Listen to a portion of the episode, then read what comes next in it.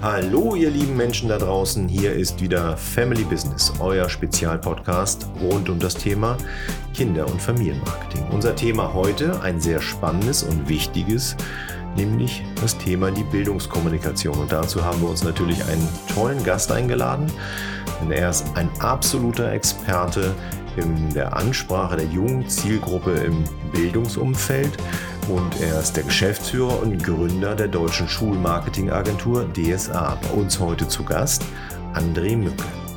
Und an meiner Seite, wie immer, und darüber bin ich sehr froh, André Schulz.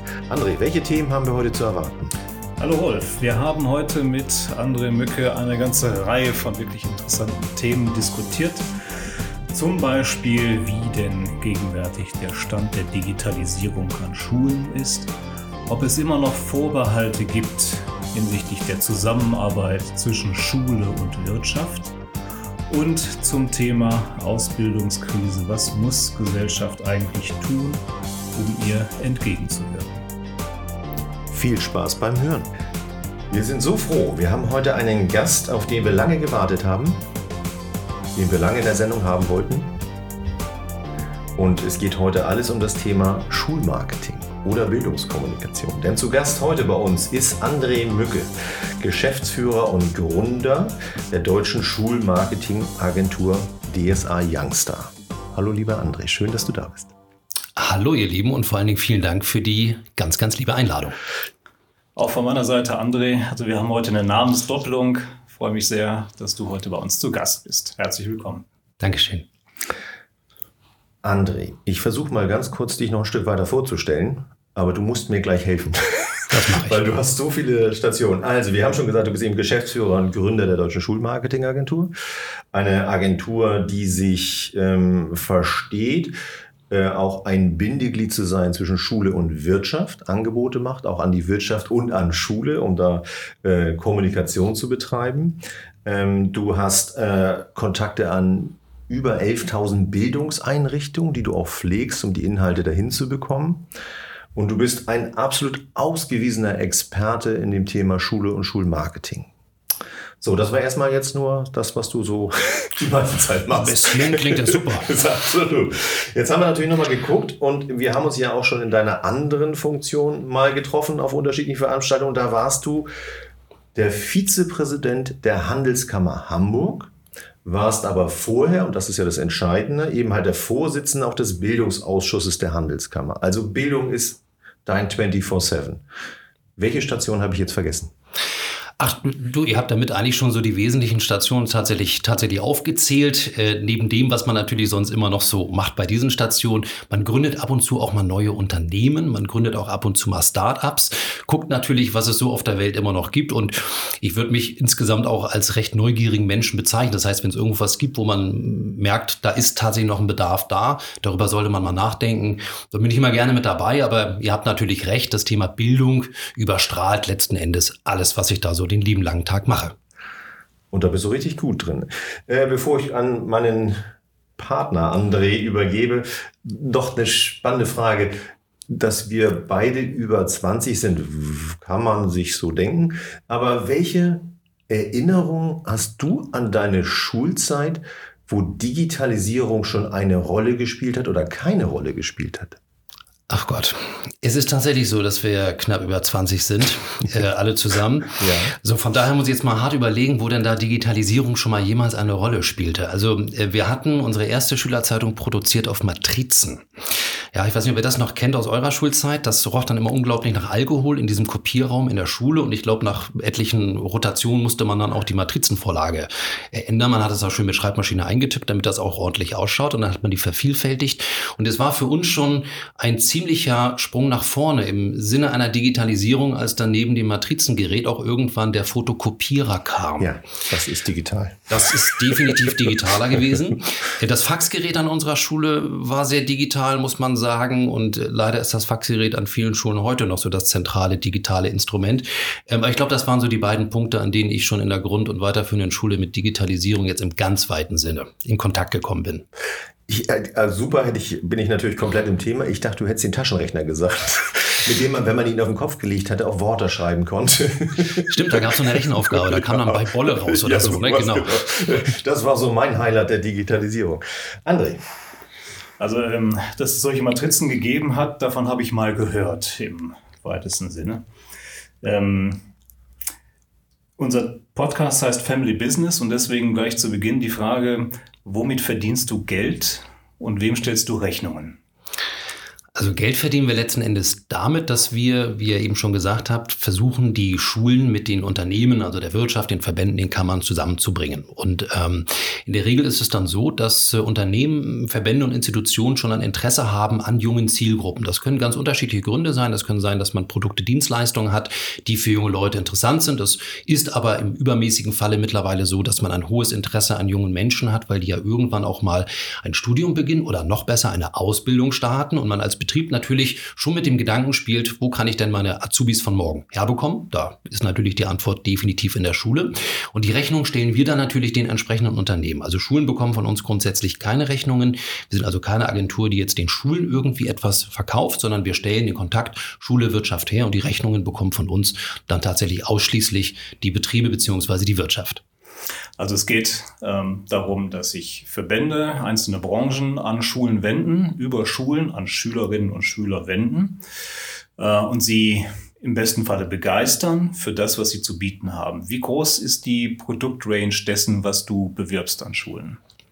Ähm, naja, wir haben natürlich schon sehr klare Einschränkungen, für was wir keine Werbung machen. Also ich glaube, es versteht sich von, von selbst und der gesunde Menschenverstand wird das wahrscheinlich auch bejahen, dass man natürlich für nichts an Schulen in irgendeiner Form Kommunikation leisten sollte, was süchtig macht.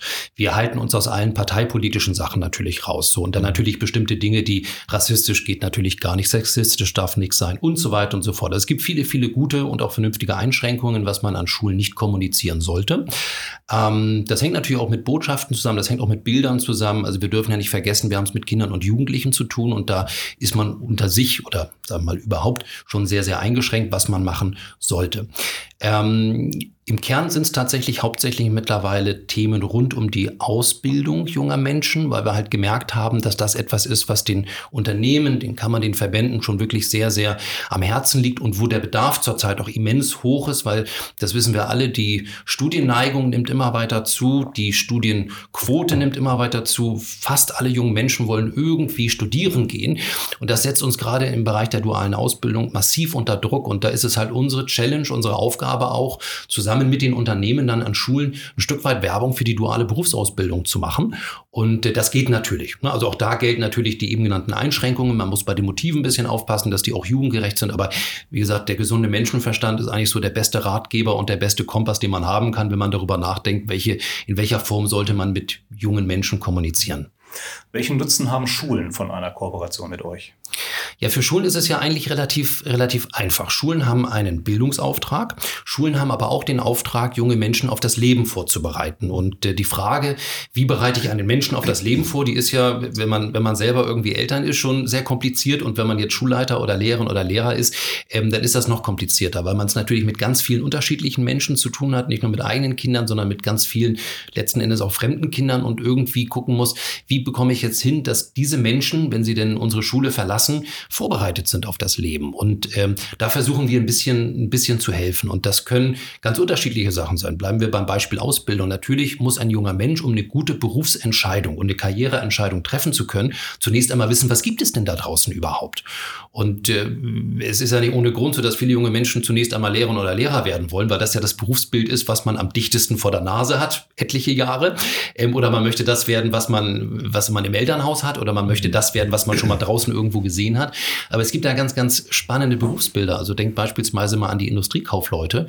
Das sieht man normalerweise als junger Mensch nicht unbedingt im Leben. Und äh, da, sag ich mal, macht es für eine Schule natürlich schon Sinn, auch mal ein bisschen Aufklärungsarbeit zu leisten und jungen Menschen zu vermitteln, welche tollen Jobangebote es da draußen gibt. Und da können Unternehmen natürlich helfen. Wie kann ich mir so Kommunikation an, an Schulen mit Schülerinnen und Schülern vorstellen? Ist das so vergleichbar mit Kommunikation am POS oder wie kann ich mir das vorstellen? Ähm, es gibt sehr viele Möglichkeiten. Also die einfachste Form ist, dass wir Produkte, die man im Schulalltag gut gebrauchen kann, beispielsweise College-Blöcke oder auch Bewerbungsratgeber, dann mit den entsprechenden Marken auch versehen können. Das heißt also mit anderen Worten, ein Unternehmen hilft dir bei deiner eigenen oder in deiner eigenen Bewerbungsphase, bei deiner eigenen Bewerbung und äh, zeigt dir auch, wie schreibst du das Anschreiben richtig, wie soll so ein Lebenslauf ausschauen, auch wenn man sich online bewirbt, was ja heute immer häufiger vorkommt, worauf muss man eigentlich achten, was ist ganz wichtig. Und diese Informationen stellen Unternehmen zur Verfügung. Und das kann in Form von digitalen PDFs sein, das kann in Form von geprinteten äh, College-Blöcken, Bewerbungsratgebern beispielsweise sein. Und etwas, was wir vor einigen Jahren sehr erfolgreich in verschiedenen Städten eingeführt haben, sind unsere sogenannten Zukunftssäulen. Das sind also tatsächlich ungefähr zwei Meter große Standpaneele, die viele Fächer für Postkarten enthalten, wo man als junger Mensch also eine Postkarte mit dem Jobangebot mitnehmen kann, wo aber auch äh, TV-Spots gezeigt werden, beziehungsweise Azubi-TV-Spots, die sind 20 Sekunden lang und da kann Unternehmen eben auf sich aufmerksam machen. Also ungefähr so kann man sich das vorstellen. Das schönste Wort war wieder, was du gesagt hast, was wir häufig in unserem Podcast benutzen, auch in unserem Tagesgeschäft, ist gesunder Menschenverstand. Also gerade in der Kommunikation mit Kindern, Jugendlichen oder Familien ist das vielleicht ein, einer der wichtigsten Ratgeber, weil viele immer denken, oh, dürfen die das überhaupt? Kommunikation an Schule äh, oder Kommunikation an Kindern, gerade im Bereich von Social Media. Ist heute nicht unser Thema, aber fand ich schön, dass du schon mal gesagt hast, weil das ist so wichtig. Aber ich würde gerne mit dir nochmal einen gedanklichen Sprung zurück oder vormachen. Das kann ich noch nicht genau sagen. Schule nach Corona. Hat sich wirklich was getan? Passiert jetzt was an Schule? Kriegst du irgendwas mit, dass Schule sich, und ich will noch gar nicht das große Wort Digitalisierung hier rausholen, aber hat sich was verändert, dass während Corona du sicherlich auch deine Schwierigkeiten hattest, eben halt Informationen an die Schule zu bekommen, die ja institutionell nicht stattgefunden hat. Aber was ist dein Bild aktuell von Schule? Wo gehen wir dahin nach Corona? Also man muss dazu tatsächlich sagen, dass, glaube ich, seit dem Beispiel und dem Umgang von Matrizen auf den Fotokopierer, was Digitalisierung an deutschen Schulen angeht, in den letzten 30 Jahren relativ wenig passiert ist. Ja. Insofern, da hat Corona insofern schon geholfen, als dass sich alle Ebenen der Schulverwaltung, also die Schule selber, der Schulträger, gibt es ja einige hundert in Deutschland, die Bundesländer, aber auch der Bund sich schon Gedanken darüber gemacht haben, ähm, so kann das nicht weitergehen. Und wenn man sich die ähm, normalen Statistiken anschaut, gerade auch im, im, europäischen Vergleich, also nicht nur zwischen den Bundesländern, sondern gerade auch mit unseren europäischen Nachbarn, wo steht Deutschland eigentlich im Bereich Digitalisierung an Schulen, dann nehmen wir regelmäßig von 27 Nationen den Platz 27 ein. Das kann nicht und darf nicht unser Anspruch sein. Und insofern, glaube ich, hat Corona schon gezeigt, dass wir uns bewegen müssen. Jetzt ist aber die Frage, wie schnell bewegen wir uns eigentlich? Genau. Und da kommen jetzt wieder die eben genannten Institutionen ins Spiel. Wir haben einen Bund, wir haben die Bundesländer, also die Kultusministerien und Schulbehörden und wir haben hunderte von Schulträgern und ungefähr 35.000 Schulen. Und da ist das nicht ganz einfach, sich zu bewegen, weil man ja nicht nur von sich selber abhängig ist, sondern von letzten Endes allen anderen Hierarchieebenen ebenfalls. Das, was wir positiv bewerten, ist, dass der Wille an ganz, ganz vielen Schulen da ist, sich zu bewegen, dass mittlerweile auch in den Kultusministerien Kultusministerium angekommen sein muss und auch angekommen ist, unserer Erkenntnis nach, dass man sich bewegen muss. Ich glaube, der Weg und die Geschwindigkeit, das sind jetzt die großen Fragezeichen, die vor uns stehen. Und ich kann da wirklich nur hoffen, dass wir auch sag ich mal, politisch unterstützt aus Berlin dann dort in den nächsten Monaten und Jahren große Sprünge nach vorne machen werden. Denn der Digitalpakt, so wie er jetzt aufgebaut ist, das ist noch nicht der große Sprung nach vorne. Super interessant. Ganz kurz nochmal, weil du in ja Bildungsausschüssen sitzt. Magst du mir mal eine Idee geben, was wird denn da besprochen? Also ist das denn mehr die äh, Seite der Wirtschaft, die da besprochen wird, oder mehr die Seite der Gremien der Kultusministerien? Gib mir mal eine Idee. Was, was, was findet in so einem Ausschuss denn statt? Also in den Bildungsausschüssen, ähm, in dem Beispiel jetzt der Handelskammer, werden wir oder sprechen wir natürlich hauptsächlich um die, um die wirtschaftlich relevanten ja. Themen, weil es auch gar nicht unsere Aufgabe ist und ist letzten Endes unser Mandat auch gar nicht abdeckt, jetzt politisch in irgendeiner Form dort tätig zu werden. Das, was wir in so einem Bildungsausschuss aber natürlich tun, tun, ist, dass wir uns Gedanken darüber machen, wie kann Wirtschaft Bildung unterstützen? Welche Anforderungen hat Wirtschaft eigentlich auch an Bildung? Und das sind durchaus Dinge, die wir dann auch postulieren, die wir aufschreiben, die wir dann der Politik auch als Berater zur Verfügung stellen. Man muss dabei aber natürlich immer auch nicht vergessen, ein Wirtschaftsverband und eine Kammer ist natürlich auch nichts anderes als ein Lobbyist der Politik beraten möchte und der Politik natürlich so beraten möchte, wie es seine Mitgliedsunternehmen, in dem Fall ist es dann die Hamburger Wirtschaft, natürlich auch für richtig hält. Also beispielsweise kann in einem solchen Bildungsausschuss, das haben wir jetzt nicht gemacht, das würden wir auch nicht tun, aber herauskommen, wir möchten gerne das Unterrichtsfach Wirtschaft haben an Schulen, weil wir glauben, dass das eine gute Sache ist. Es könnte ein solches Ergebnis sein, dann würde man an eine solche Forderung oder eine solche Idee an das Kultusministerium, an die Schulbehörde herantragen. Die Antwort wüsste ich da jetzt allerdings schon, deswegen tut es auch keiner. Aber ähm, das ist so die Aufgabe eines Bildungsausschusses, einer IHK oder der Handelskammer, also wirklich aus Sicht der Wirtschaft äh, zu postulieren und zu gucken, ähm, was fordern wir von der Politik, wie können wir aber auch unterstützen, wie können wir Hilfe anbieten. Und gerade das Thema duale Berufsausbildung ist natürlich einer der, der Hauptpunkte in einem solchen Bildungsausschuss, weil wir ja letzten Endes für unsere Mitgliedsunternehmen auch die Azubis von morgen generieren möchten. Ähm, André, du bist unternehmerisch seit vielen, vielen Jahren äh, äh, engagiert und politisch auch. Das heißt, du hast also auch einen Blick über die Landesgrenzen hinaus. Wo könnten wir unseren Blick hinrichten, wenn wir nach einer Referenz suchen? Sagen wir mal im europäischen Ausland ganz klar Richtung Norden und Richtung Nordosten. Also die Nationen, die aktuell führend im Bereich digitale Bildung sind, sitzen alle in Skandinavien und äh, im Baltikum. Und da muss man den Blick auch hinrichten. Das heißt, wir täten gut daran, uns viel, viel enger auszutauschen mit Estland, mit Litauen, mit Lettland, mit Norwegen, mit Dänemark, mit Schweden, mit Finnland. Also das sind so die Referenzen, mit denen wir uns beschäftigen sollten. Holland, also die Niederlande auch in einem gewissen Maße. Aber wenn du mich nach einer Blickrichtung fragst, Norden und Nordosten, da sind wir ziemlich gut aufgehoben, da können wir eine Menge lernen. Und äh, nur mal um so einen Vergleich zu nennen, das, und das sind jetzt noch Zahlen von vor Corona, da ging es um die Frage, wie oder wie häufig ähm, nutzen junge Menschen eigentlich digitale Unterrichtsmaterialien. Und äh, bei dem Kästchen täglich gab es bei den Dänen eine Zahl, die war 91 Prozent groß und bei den Deutschen eine Zahl, die war 4 Prozent groß. Also nur um mal so ein Verhältnis zu haben. Wie gesagt, das wird sich jetzt durch Corona ein bisschen geändert haben. Eine neue Untersuchung dazu gibt es aktuell noch nicht. Ähm, aber da ist ein Riesengap und da muss man halt sagen, die Blickrichtung wäre für uns alle sicherlich sehr gut und wir müssen uns ein bisschen davon verabschieden, dass wir sowieso die Besten in Europa sind. Da muss ich ganz kurz einhaken. Wir, wir haben äh, die aktuellen Zahlen. Also wir haben ja nach Corona auch unsere Bildungsaktion wieder gestartet für unterschiedliche Partner. Äh, wo du ja die Distribution machst, sind wir ja für die Inhalte zuständig. Ähm, und wir haben uns getraut, jetzt schon wieder eben halt an die Schulen zu gehen. Wir bieten ja äh, alternativ das physische Paket der Unterrichtsmaterialien an. Wir bieten an interaktive PDF und äh, wir haben dazu genommen, eben halt ein wirkliches Distributions, digitales Distributionstool wie Padlet anzubieten, wo Schule eben halt äh, die Inhalte machen kann. Ähm, ich kann dir das ungefähr in prozentualen Schritten aufmachen. Äh, 80 Prozent äh, wird das physische Paket angefordert. Ungefähr 15 Prozent werden dann eben halt die Downloads genutzt und ungefähr 5 Prozent Padlet. Also ich nehme das jetzt mal nicht als äh, komplette Referenzumfrage, aber die äh, Erfahrungswerte aus den entsprechenden Aktionen, die bei uns nach Corona wieder laufen. Also ich würde mal ganz klar sagen, keine Veränderung. Denn wenn du die Zahl sagst, vier Prozent, die es vorher war, dann sind wir jetzt vielleicht bei fünf Prozent, würde ich mal als keine äh, Veränderung machen. Also ich, ich nochmal die Frage.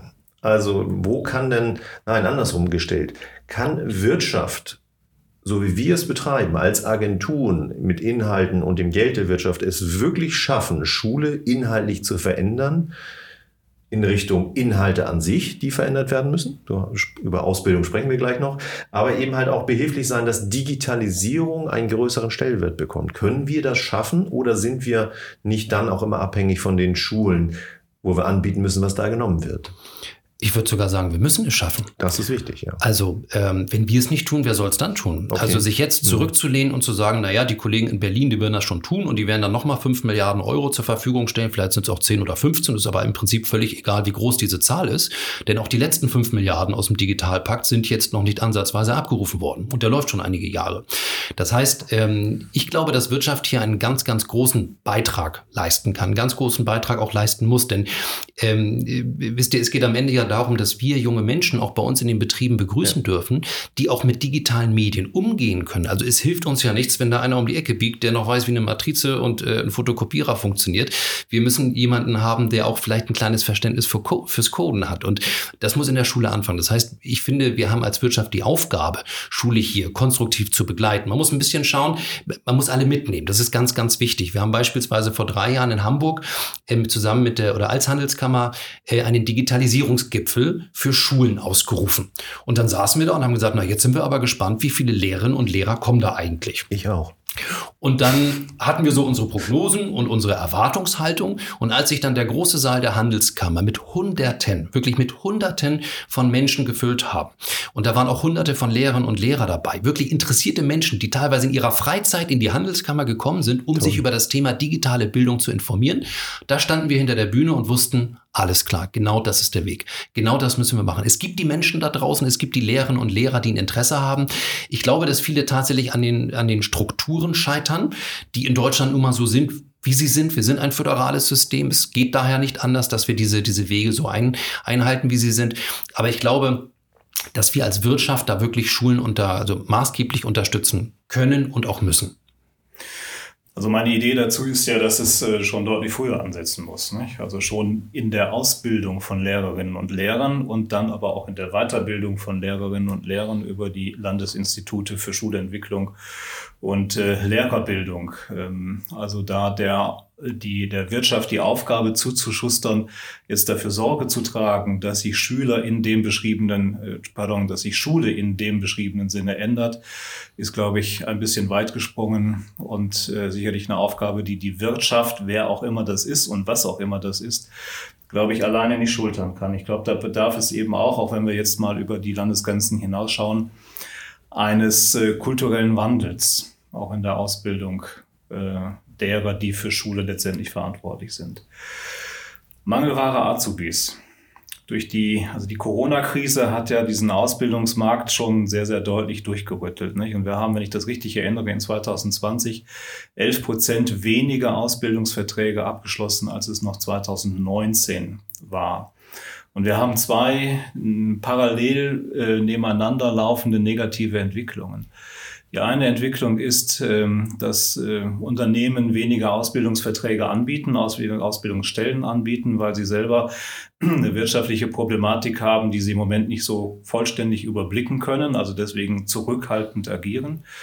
Und auf der anderen Seite finden auch keine Ausbildungsmessen statt und keine Praktika. Nicht? Also wenn alle im Homeoffice sind, dann gibt es auch keinen Sinn für die Schüler, ein Praktikum zu machen. Also wo, mit wem sollen sie reden? Also sehr schwierig.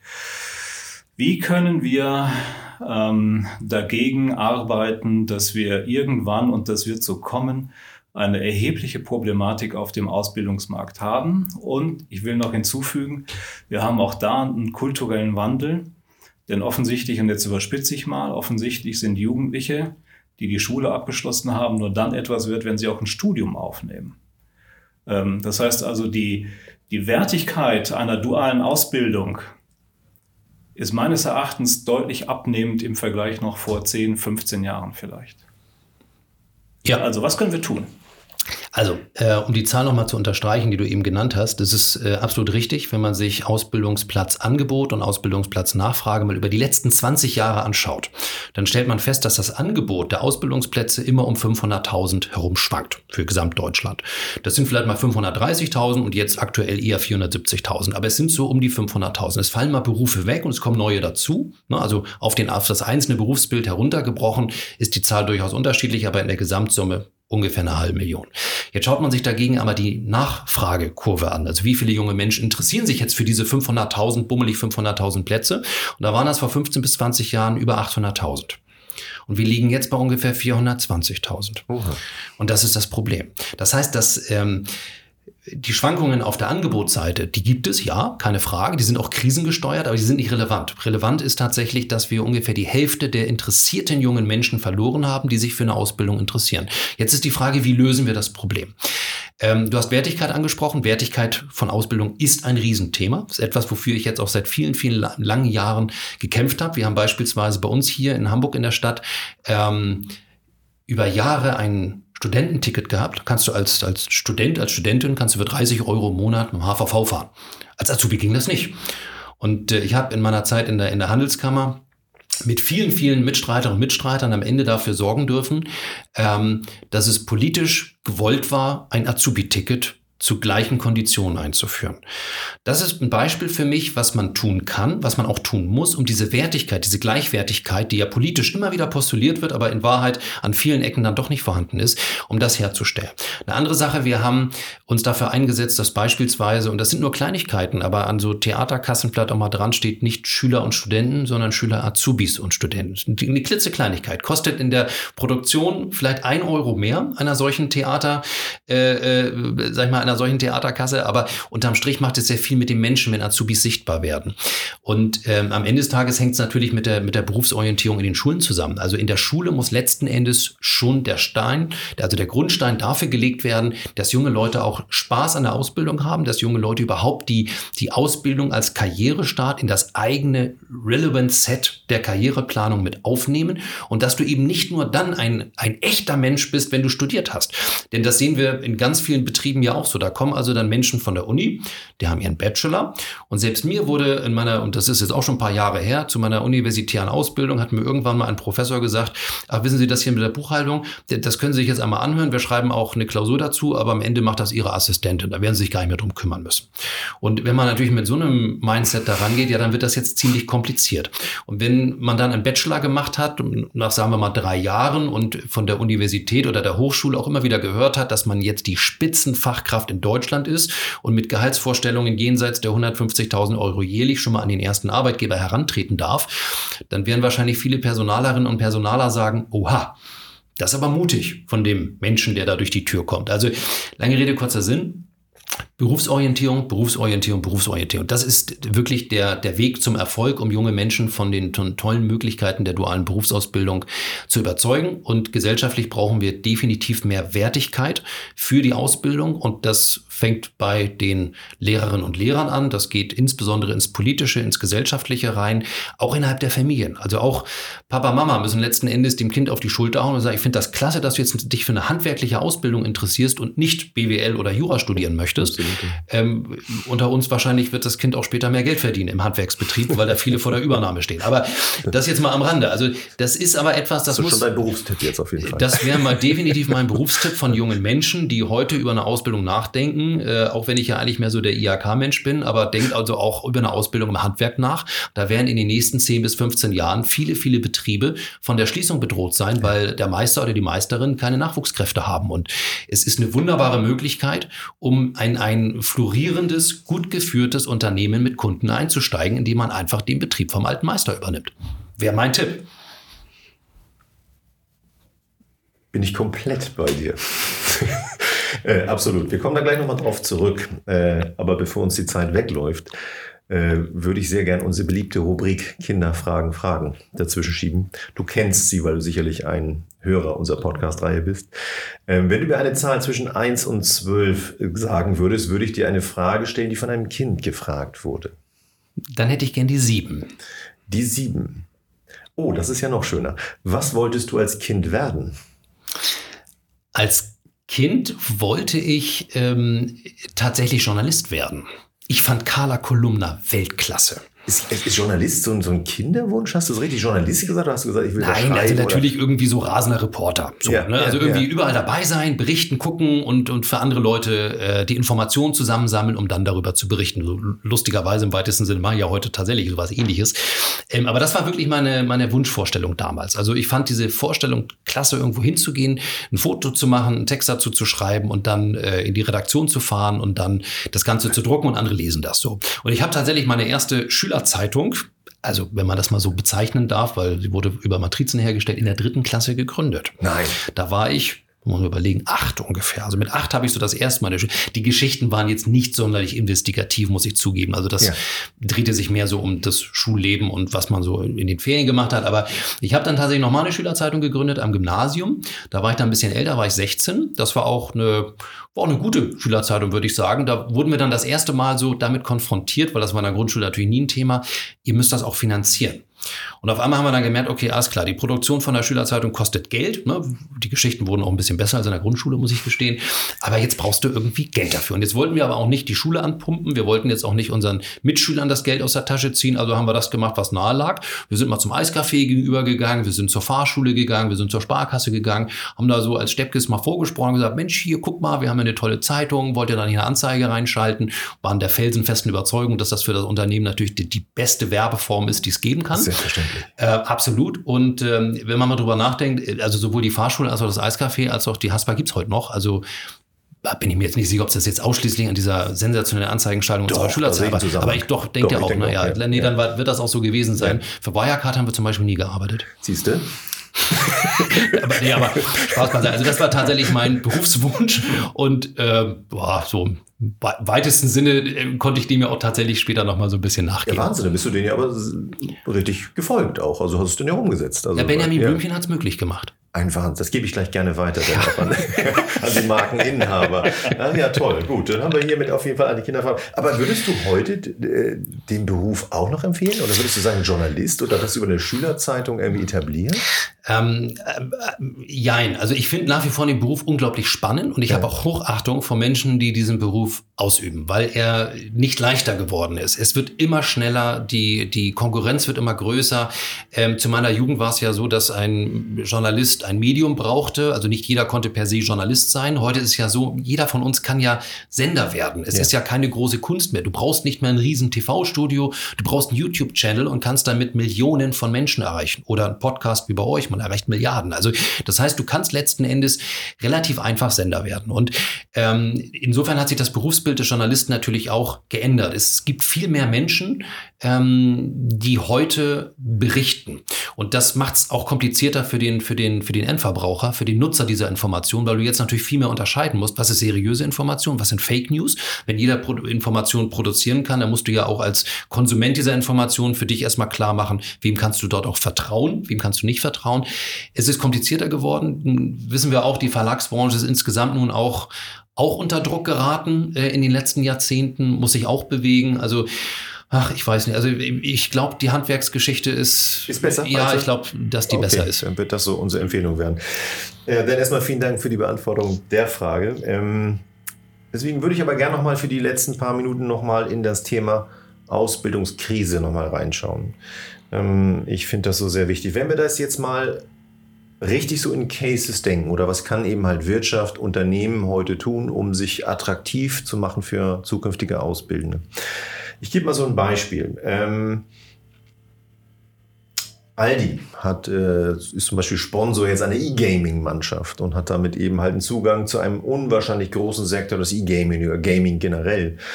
Ähm, und äh, verkauft dann auch äh, zusätzlich noch E-Gaming-Produkte, die dann gebrandet sind mit den entsprechenden ähm, Marken, die E-Gamer benutzen. Also ich glaube, sie verjüngen sich damit stark in ihrer Kommunikation ist jetzt kein direkter Einfluss auf, dass ich jetzt unbedingt bei Aldi arbeiten möchte, aber hältst du sowas für einen probaten Weg, sich als Ausbildungsunternehmen, nun ist Aldi natürlich Benchmark ganz oben, aber sich eben halt hier auch nahbarer, sichtbarer, cooler zu machen? Oder was sollten die entsprechenden Möglichkeiten sein oder die Hebel, die Wirtschaft heute benutzt, um sich attraktiv zu machen als Ausbildungsstätte erstmal? Also ich glaube, man muss wirklich zwei Dinge unterscheiden. Das eine ist die Sichtbarkeit, die natürlich relevant ist, denn wenn man nicht sichtbar ist als Ausbildungsbetrieb, wird man auch niemals eine Bewerbung bekommen. Mhm. Ähm, grundsätzlich haben alle Unternehmen einen großen Vorteil, die in der Lebenswelt junger Menschen sichtbar sind. Das ist eine Supermarktkette, also Lebensmitteleinzelhandel, das sind in der Regel Banken, Sparkassen, also oder alle, die einen wie auch immer gearteten Filialbetrieb draußen haben. Das kann auch DB Schenker sein, die vielleicht mit dem LKW über die Straße fahren, die ich gesehen habe. Ähm, das sind alles Dinge, die ich als junger Mensch sehe sehen kann. Ähm, viele Betriebe, gerade auch Industriebetriebe, die ich nicht sehe, von denen ich zwar jederzeit alles benutze, also wenn wir mal über Kupfer nachdenken, ist so eine Kupferhütte ja schon ein relativ großer Betrieb so. Und mein Problem ist aber, wenn ich jetzt nicht zufälligerweise an der Autobahn äh, an den Riesenschildern von Arubis vorbeischaue, dann werde ich als junger Mensch wahrscheinlich nicht wissen, dass Arubis Kupfer herstellt. Und ähm, Sichtbarkeit ist also eines. Das, äh, um die Sichtbarkeit zu erzeugen, ist es natürlich ein probates Mittel, in der Lebenswelt junger Menschen einzusteigen. Also ich glaube, dass das von Aldi in dem Fall schon ein kluger Schachzug ist, auch ein durchdachter Schachzug. Jetzt haben wir aber noch die zweite Herausforderung. Und die zweite Herausforderung ist, dass du nicht nur sichtbar sein musst in der Lebenswelt junger Menschen, sondern dass du auch zeigen musst, was kann man bei dir lernen und was sind die Karriereaussichten. Und nun hat der Lebensmitteleinzelhandel insbesondere immer damit zu kämpfen, dass man als junger Mensch zwei Dinge sieht. Frau Meier räumt das Regal ein und äh, Herr Meier oder Frau Müller sitzt an der Kasse. Das ist jetzt im Lebensmitteleinzelhandel, wie wir ja alle wissen, auch noch ganz viele andere tolle Jobs und Jobperspektiven gibt, sieht man als junger Mensch Absolut, nicht. Ja. Das heißt, Sichtbarkeit alleine reicht hier nicht aus, sondern ich muss weitergehen. Als Lebensmitteleinzelhändler, ich muss jungen Menschen erklären, was sind eigentlich die tollen Aufgaben, in dem Fall bei Aldi, oder was sind auch die tollen Karrieremöglichkeiten bei Aldi. Und das gelingt natürlich über ein Sponsoring einer E-Gaming-Messe äh, oder einer E-Gaming-Veranstaltung nur bedingt. Etwas, was, was wir beispielsweise für so einen Case geschaffen haben, ist eine, eine Internetplattform, eine Berufsorientierungsplattform, die heißt Mach's wie wir. Und auf Mach's wie wir können zum Beispiel jetzt diese jungen Menschen, die heute bei Aldi arbeiten, ein Video drehen. Ein 120-sekündiges Video im Instagram- und TikTok-Stil, also genau das, was junge Leute ja heute massiv konsumieren und den ganzen Tag sich anschauen und können in 120 Sekunden zeigen, wie sieht eigentlich so ein Tag bei Aldi aus. Und das ist etwas, was sich andere junge Menschen, nämlich dann die Schülerinnen und Schüler und die Azubis von morgen, dann auch gerne angucken. Wenn es lustig ist, wenn es gut gemacht ist, wenn es also eine coole Mischung aus Entertainment, aber eben auch Information ist, dann gucken sich das junge Leute gerne an. Und das fehlt dann noch. Also Sichtbarkeit ist das eine, aber dann auch wirklich das Zeigen des eigenen Ausbildungsberufs, äh, des ja. Berufes, das ist ganz, ganz wichtig. Das gehört auch mit dazu. Hm. Wir haben ja eben auch ähm, so ein bisschen Hochschulen gestreift. Ne? Wir haben gesagt, so, also wenn ich das richtig erinnere, ähm, ich glaube, so 50 Prozent einer Jahrgangskohorte nehmen ein Studium auf. 50 Prozent, enorm. Ähm, dann wäre es doch auch ein logischer Entwicklungsschritt von DSA Youngstar, die Geschäftsaktivitäten auch in Richtung Hochschule zu, ver zu erweitern. Tut ihr das? Äh, jein. Also wir beraten tatsächlich Unternehmen auch für das, für das Hochschul- Umfeld. Wir haben dort allerdings einen sehr, sehr engen und sehr guten Partner, nämlich Edgar, die das äh, Umfeld Hochschule schon sehr gut abdecken und mit dem machen wir es dann zusammen. Also wenn ein Unternehmen, mit dem wir zusammenarbeiten oder von uns eine Beratung im Bereich Hochschule haben möchte, klar, bieten wir es mit an und häufig macht es auch genau diese Kombination aus, dass man sagt, na ja, ich habe ja eigentlich beides anzubieten. Ich habe auf der einen Seite eben die Ausbildungs, äh, die Ausbildungsjobs, die Ausbildungsplätze, die ich vermarkten möchte. Da sind natürlich die weiterführenden Schulen von Interesse. Ich habe aber eben auch äh, ein Interesse an den Young Professionals, die von den Hochschulen kommen.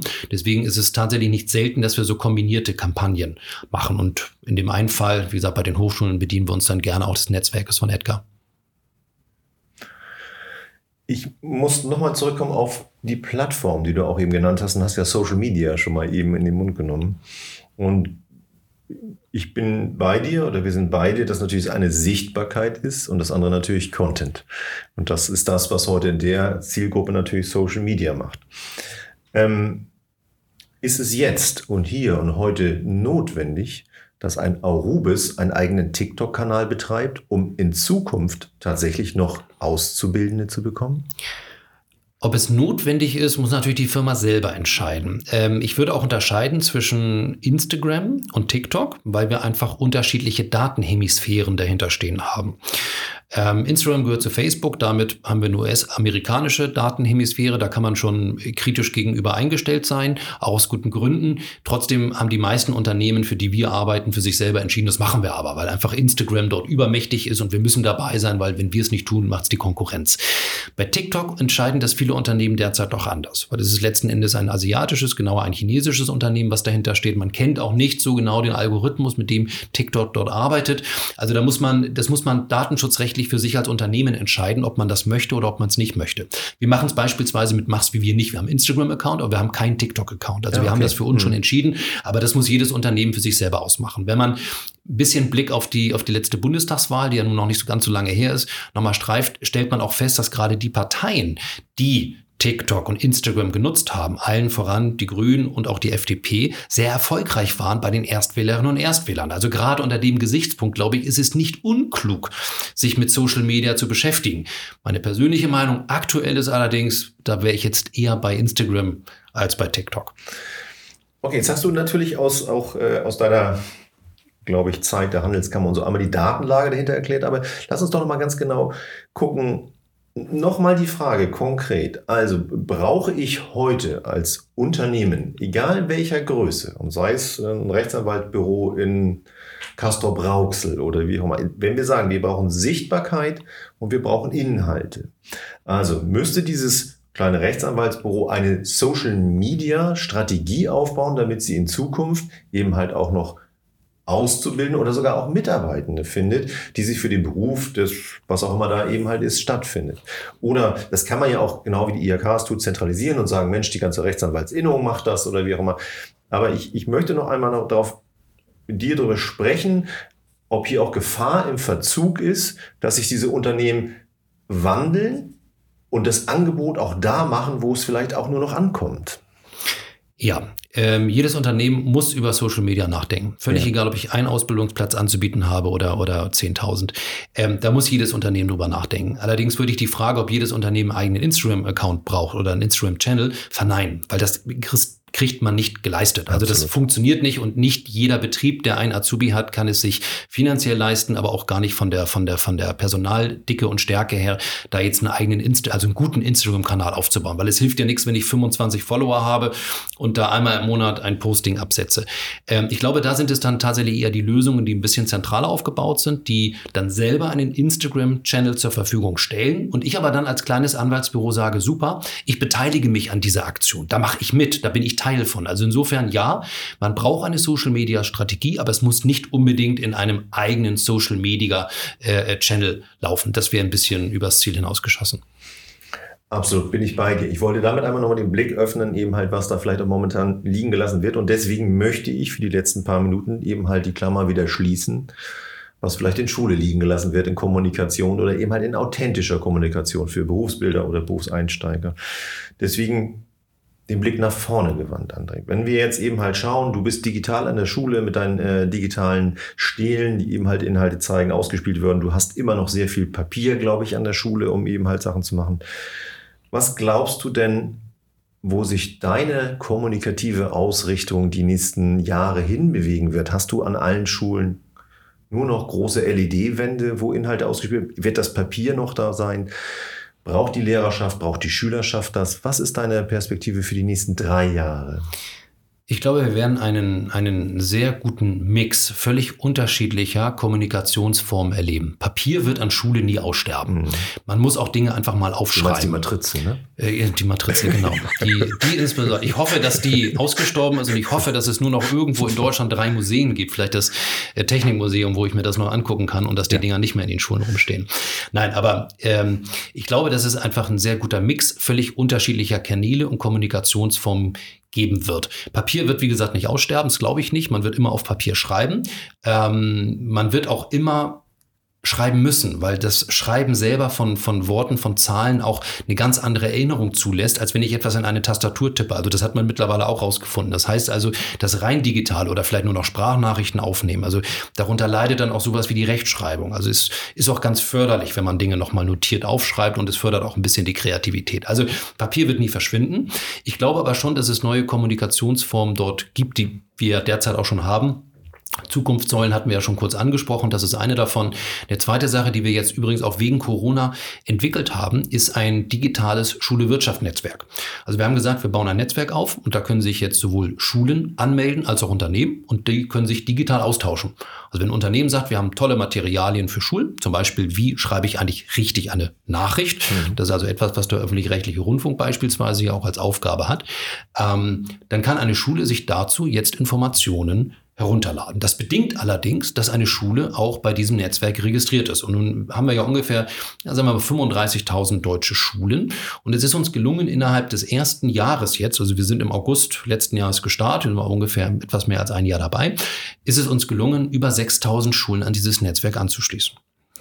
Wenn ich jetzt sage, dass sich ungefähr die Hälfte davon per Fax angemeldet hat, bei einer digitalen Plattform sagt das auch was über Digitalisierung aus. Aber sei es drum, wir sind sehr froh und unglaublich happy und hätten es ehrlicherweise auch überhaupt nicht erwartet, dass es uns gelingt, so viele Schulen im ersten Jahr dort anzuschließen. Ist uns geglückt und insofern glaube ich, dass das also in den nächsten drei Jahren Toll. auch massiv zunehmen wird, dass immer mehr Schulen auch diesen digitalen Weg gehen. Und ich habe letzte Woche noch gelesen, dass es jetzt ganz, ganz tolle Botschaften selbst aus Berlin gibt. Ich glaube, seit diesem Jahr verfügen alle Lehrerinnen und Lehrer dort über eine Dienst-E-Mail-Adresse im Jahr 2021. Ja, das also ist es toll. geht in hm. sieben Meilenstiefeln voran. Absolut. Ähm, eine letzte Frage, die mich gerade noch bewegte, André, und dann müssen wir zum Schluss kommen. Aber ähm, wir hören manchmal von Menschen, die sich mit der Materie nicht beschäftigen, eben halt von Vorbehalten, dass äh, äh Schule und Wirtschaft passt nicht zusammen und die wollen hier nur Werbung machen und Werbeverbot. Ich muss dir ganz klar sagen, wir haben in den 20 Jahren, wo wir das gemacht haben oder machen, noch nie Schwierigkeiten gehabt oder Schule erlebt, die den äh, Zutritt verhindert hat, wenn die Inhalte gut sind. Was wäre so dein abschließendes Plädoyer äh, für Menschen, die das, diese, diese Koexistenz oder vielleicht die auch äh, die Fördermöglichkeiten von Wirtschaft an, Wirtschaft an Schule eben halt sehen? Was wäre dein Plädoyer zu sagen, es gibt da Vorbehalte, Spielregeln, hast du gesagt, die kennen wir alle, gesunder Menschenverstand auch. Aber ist das eine Hassliebe oder ist es in Zukunft eine auch sinnvolle Koexistenz oder sogar Unterstützung? Also, in den letzten zehn Jahren hat sich unglaublich viel in dem Bereich getan. Ja. Mittlerweile ist es eine sehr sinnvolle Koexistenz, die auch gewünscht wird. Absolut. Und zwar von beiden Seiten. Ja. Teilweise steht sie mittlerweile sogar in den Sponsoring-Richtlinien der einzelnen Bundesländer, dass Richtig. es durchaus gewünscht ist, dass Schulen sich mit der Wirtschaft vor Ort in Verbindung setzen. Ja. Ähm, mit anderen Worten, das ist mittlerweile gesellschaftlicher Wille. Und wenn man mal drüber nachdenkt, dann ist das ja auch klug. Also, wenn wir junge Menschen wirklich auf das Leben da draußen in der Schule vorbereiten wollen, dann gehört zu dem Leben da draußen eben auch die Wirtschaft. Ja. Weil mit der Wirtschaft, durch die Wirtschaft und in der Wirtschaft werden wir alle in irgendeiner Form Geld verdienen. Und selbst wenn man sagt, naja, mit der Wirtschaft will ich nichts am, am Hut haben, ich möchte ja lieber in die Politik gehen oder irgendwas für einen Verband machen, muss man sagen, ja. Aber auch die Politik und die Verbände sind ja dann doch irgendwie wieder nur Teil der Gesellschaft und auch von der Wirtschaft abhängig, genauso wie andersherum die Wirtschaft von der Politik abhängig ist. Also es bedingt einander. Es, ich finde es völlig falsch und auch fernab jeglicher Logik zu sagen, wir klammern für die Zeit der Schule alles, was mit Wirtschaft zu tun hat, aus.